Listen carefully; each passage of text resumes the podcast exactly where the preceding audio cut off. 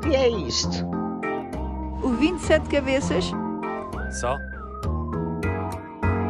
É um bicho de sete cabeças. É um bicho muito malandro e manhoso. É aquele que nos vai arrastar a todos. Olá, olá! E aqui estamos nós no último bicho de sete cabeças, antes do confinamento. Vamos ter uma nova experiência nesta vida que conta com sete mentes fartas de medidas restritivas, mas ainda assim cumpridoras.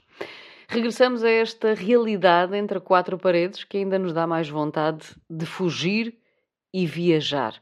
Desde o ano passado que ando a poupar dinheiro para uma viagem pela Ásia, mais concretamente para conhecer o chamado Reino da Felicidade, o Butão, onde a felicidade importa mais do que a economia e uma é o motor da outra.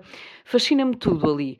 A alegria, a paz, as cores, a felicidade interna bruta e a crença de que a felicidade pode ser alcançada por meio do equilíbrio das necessidades do corpo e da mente num ambiente seguro e tranquilo.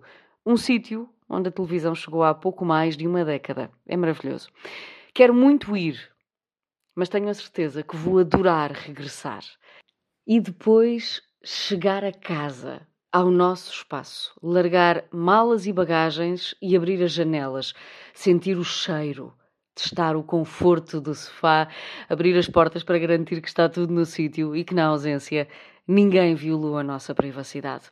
Dormir nos lençóis lavados, e isto eu admito que é uma mania que eu tenho, deixar a cama com lençóis frescos antes de viajar e perceber que não há nenhum lugar no mundo tão bom, tão perfeito e tão cheio de chão como a nossa casa.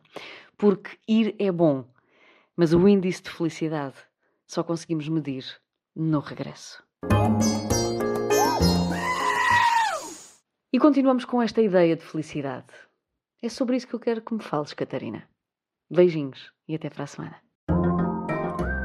O que é isto? O 27 cabeças? Só?